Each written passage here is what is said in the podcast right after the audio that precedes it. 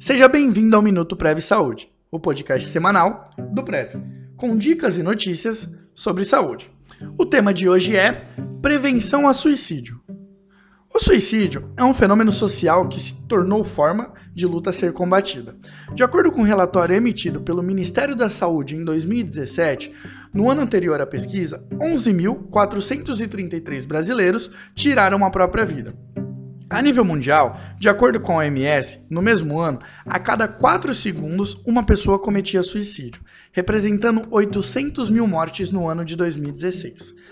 Diante desse cenário, é nítida a necessidade de falar sobre as formas de prevenção ao suicídio, já que é a terceira maior causa de morte entre jovens de 15 a 29 anos e a sétima entre crianças de 10 a 14.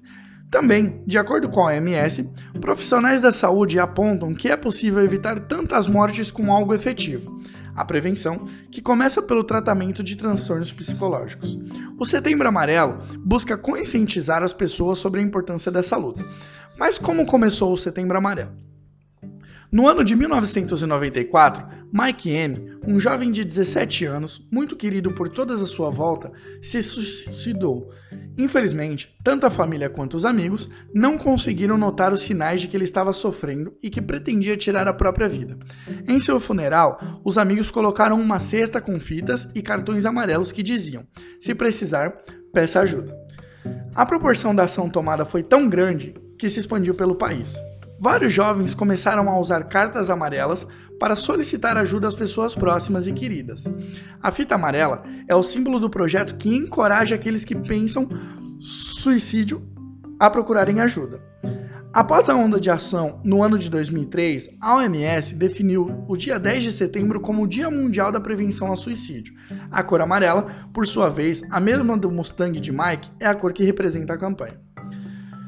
Devemos falar sobre Setembro Amarelo, pois a tentativa de suicídio sempre está ligada a um estado alterado de mente ou um transtorno mental, como por exemplo a depressão. Ou seja, o suicídio é precedido por momentos de tensão, angústia e sofrimento.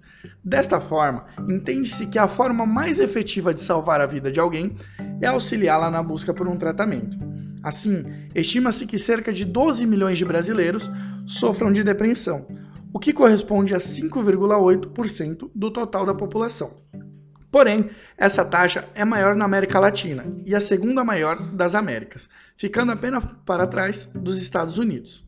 Além disso, transtornos de ansiedade como fobia, transtornos obsessivos compulsivos, estresse pós-traumáticos e ataque de pânico afetam cerca de 9,3% dos brasileiros, ou seja, cerca de 19 milhões e 400 mil brasileiros. Este dado coloca o Brasil em primeiro lugar do ranking de países ansiosos. Mas de fato, há sinais de que uma pessoa pode cometer suicídio? A resposta para essa pergunta é sim. E identificado antecipadamente, esses sinais podem sim salvar a vida de um familiar, um amigo ou até mesmo um colega de trabalho. Alguns dos indícios são falta de autoestima. A pessoa com maior risco de tirar a própria vida fala da própria morte mais do que o normal e dizem não sentir esperança de uma vida melhor, além de relatarem falta de autoestima e possuírem uma visão negativa do futuro.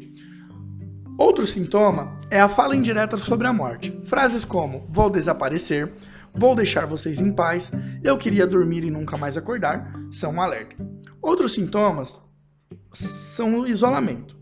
Pessoas com intenções de cometer suicídio podem deixar de atender telefonemas, interagir e utilizar menos os perfis nas redes sociais e ficar cada vez mais em casa, além de cancelar encontros ou compromissos com pessoas próximas.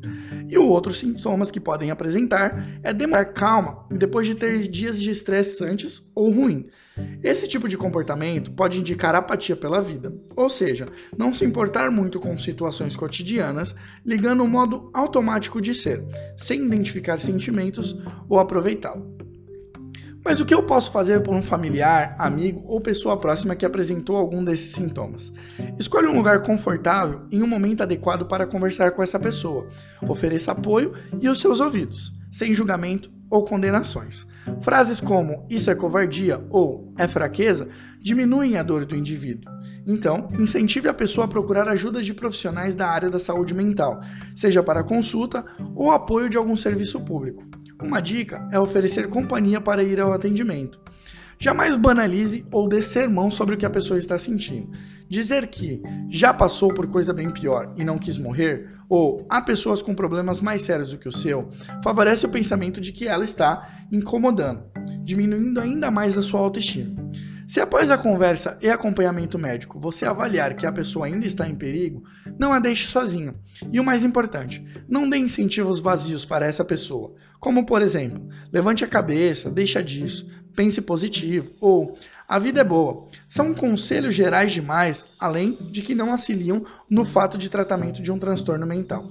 Além disso, o Centro de Valorização à Vida, o CVV, está empenhado em fornecer suporte a quem precisa, na luta da prevenção ao suicídio.